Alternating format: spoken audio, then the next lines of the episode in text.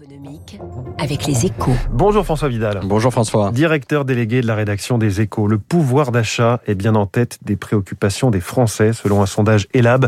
Ce sera le thème le plus décisif pour choisir le futur président de la République pour 45% des personnes interrogées. De quoi justifier la volonté actuelle euh, de- du gouvernement de compenser l'envolée des prix de l'énergie, François?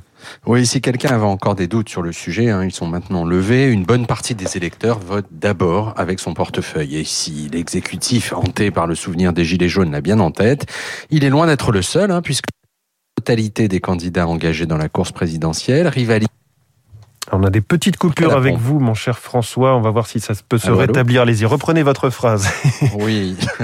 Alors, et si l'exécutif hanté par le souvenir des Gilets jaunes l'a bien en tête, il est loin d'être le seul, hein, puisque la quasi-totalité des candidats engagés dans la course présidentielle rivalisent de propositions pour faire baisser les prix à la pompe. Il est d'ailleurs révélateur hein, qu'Anne Hidalgo, connue pour sa politique anti-voiture en tant que maire de Paris, soit l'une des plus allantes sur le sujet. hein. Elle, est, elle propose en effet rien moins que de diviser par quatre la TVA sur les carburants, comme un symbole de l'obsession française pour le pouvoir d'achat. Alors vous dites obsession française, euh, mais il n'y a pas qu'en France hein, que la classe politique se mobilise pour effacer l'impact de la flambée des prix de l'électricité ou de l'essence.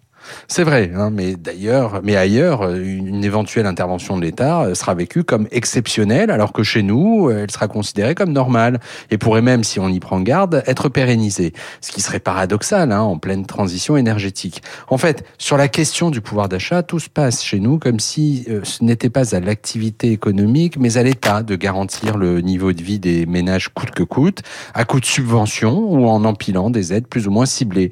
C'est l'un des travers de notre modèle social particulièrement généreux. Et si deux décennies de discours de rigueur avaient permis d'infléchir cette tendance au nom d'une orthodoxie budgétaire toute relative, 18 mois de quoi qu'il en coûte semblent bien avoir donné une, un- une nouvelle vie à ce mal bien français. Merci François Vidal, l'édito écho tous les jours à 7h10 et à tout moment sur radioclassique.fr ou sur les plateformes de podcast. À la une de votre journal, les échos ce matin, emploi.